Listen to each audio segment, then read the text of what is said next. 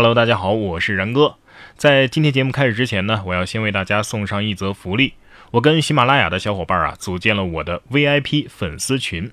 呃，大家可以用微信搜索添加好友 xmcz 零二 xmcz 零二，这是我的喜马小助手的微信号啊，加他为好友，他就会把您请进我的专属粉丝群。这样呢，我们就能够在粉丝群当中啊，近距离的交流和沟通了。我们还会在群里发布新节目的试听抢先版，敬请期待。哎，今天看了一条新闻啊，让我到现在都无心工作呀。说男子中大奖之后五年没上班，刚开始工作又中了两千八百万。五年前，一名来自南非开普敦的男子买了一张彩票。中了七点五万南非兰特，啊，合人民币呢就是三万五千块钱啊，好像不多是吧？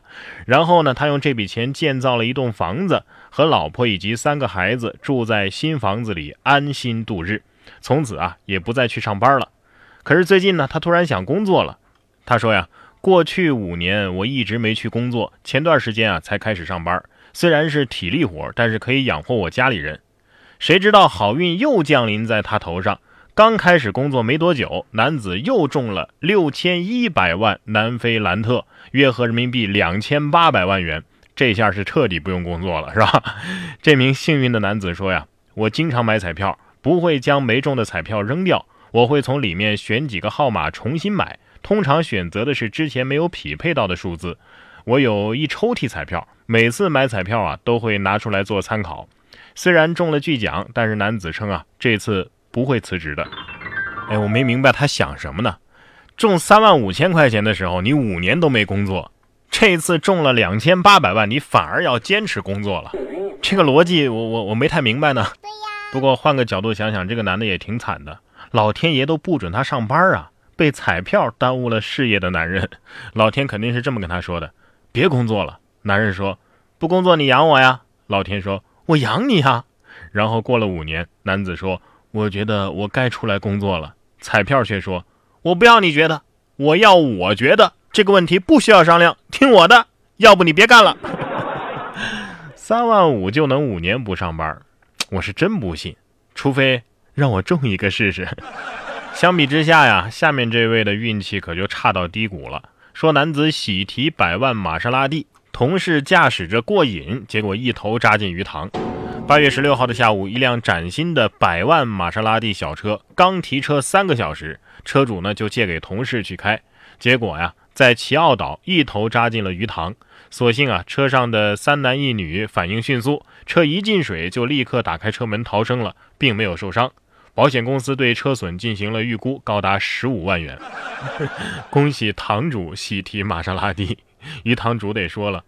我刚刚加入鱼塘事业三个月，通过自己的努力喜提爱车玛莎拉蒂，左手事业，右手家庭，入手一辆玛莎拉蒂就是为了下水捞鱼。这个新闻啊，可以让大家长长教训。你像我，嗯，就是一个很好的榜样。我的玛莎拉蒂从来就不外借，一方面啊是因为不安全，另一方面呢，是因为我没有。今天的新闻啊，可是一个比一个刺激。收完千万彩票和百万豪车，接下来咱们再来说一说二十亿的资产。说惊掉了下巴，海南黑老大二十多亿涉案资产公开，警察叔叔都看懵了。近日，海南警方更新了一个 vlog，公开昌江黑老大黄宏发二十多亿的涉案资产，引发了关注。现场的展示品让人是眼花缭乱呐，豪车、名表、象牙、名酒。很多名贵的物品，民警连名字都叫不上。什么一七六八年的懒费，喝一口一年的工资，看不懂的表一律按劳力士处理，不认识的表一律按劳力士处理。那不认识的车是不是一律按卡宴处理？不认识的酒一律按懒费处理，是吧？谢谢警察叔叔带我们见世面。虽然说见完还是不认识，至少让我确定了，有钱人的生活呀就是这样朴实无华且枯燥。最后顺便打听一下，这些扣押的资产拍卖吗？啊，奔驰要是卖两块五一斤的话，我就咬咬牙买了。不过这条新闻也告诉我们一个道理：不是有钱就能为所欲为的，更何况你还是个沙雕。说的是这位男子故意在加油站抽烟，工作人员这顿操作很解气呀。近日，湖北天门市的一个男子前往月口镇中石化加油，因为无法提供相关的证明被拒，竟然故意在加油机旁边点燃了香烟。工作人员劝阻无效之后啊，拿出灭火器对准男子狂喷两次，将火源扑灭。最终，该男子被依法处以行政拘留。漂亮，这是在用物理的方式让他消消火呀！你看这个人，他上火了，这样下去不行的，不如我们把他，哎，杀掉这么多，就可以理解为什么地球快没沙子了。近期，英国《自然》杂志就发表了一篇文章，说目前地球的沙子和砾石的采掘速度啊，已经超过了自然恢复速度。到本世纪中叶，需求可能会超过供应。沙漠的沙子因为太光滑是不能使用的，适合工业使用的沙子呢，大多数是来源于河流，仅占到地球面积的不到百分之一。所以啊，我说沙子的短缺主要原因就是我们制造了太多沙雕和沙币。不都说房地产是一个巨大的骗局吗？所以这个研究结果翻译一下就是：骗子太多，沙子不够用了。说到骗子太多呀，这不就有一位吗？说女子辍学和韩国人结婚生子，结果对方连一句韩语都不会说。三十七岁的男子唐志雄谎称自己是韩国留学生，叫车敏贤。二十二岁的女孩被骗与他同居两年多，还生了孩子。不但骗女朋友，他还骗房产中介。短短三天就骗得四千元和一部手机，民警当场测试这位韩国人用韩语提问，他却漏洞百出，答非所问，竟然还自称有英国国籍，全名忘记了，但是短名叫 Tony。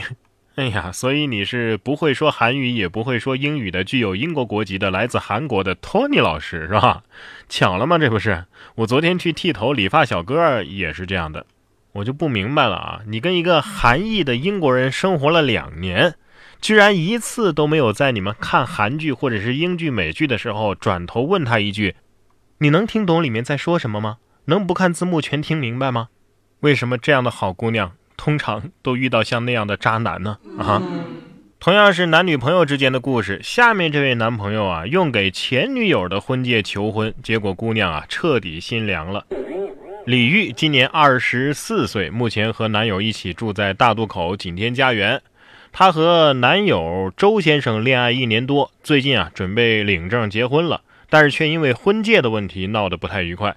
李玉说呀，婚戒是上周末两个人在家里吃饭的时候，男友拿出来给她的，但是装戒指的盒子呀有点旧了，戒指呢也有点暗淡。李玉觉得这个戒指不像是新买的。原来呀，男友给的婚戒居然是前女友的，这实在是让李玉无法接受。这有什么不能接受的？不是说好了一颗钻石永流传吗？是吧？这不就是流传到你这儿了吗？不过这男的也是傻，你实在买不起新的，或者是不想买新的，你起码去买个包装盒啊，然后清洗一下钻戒嘛，是不是？有这么难吗？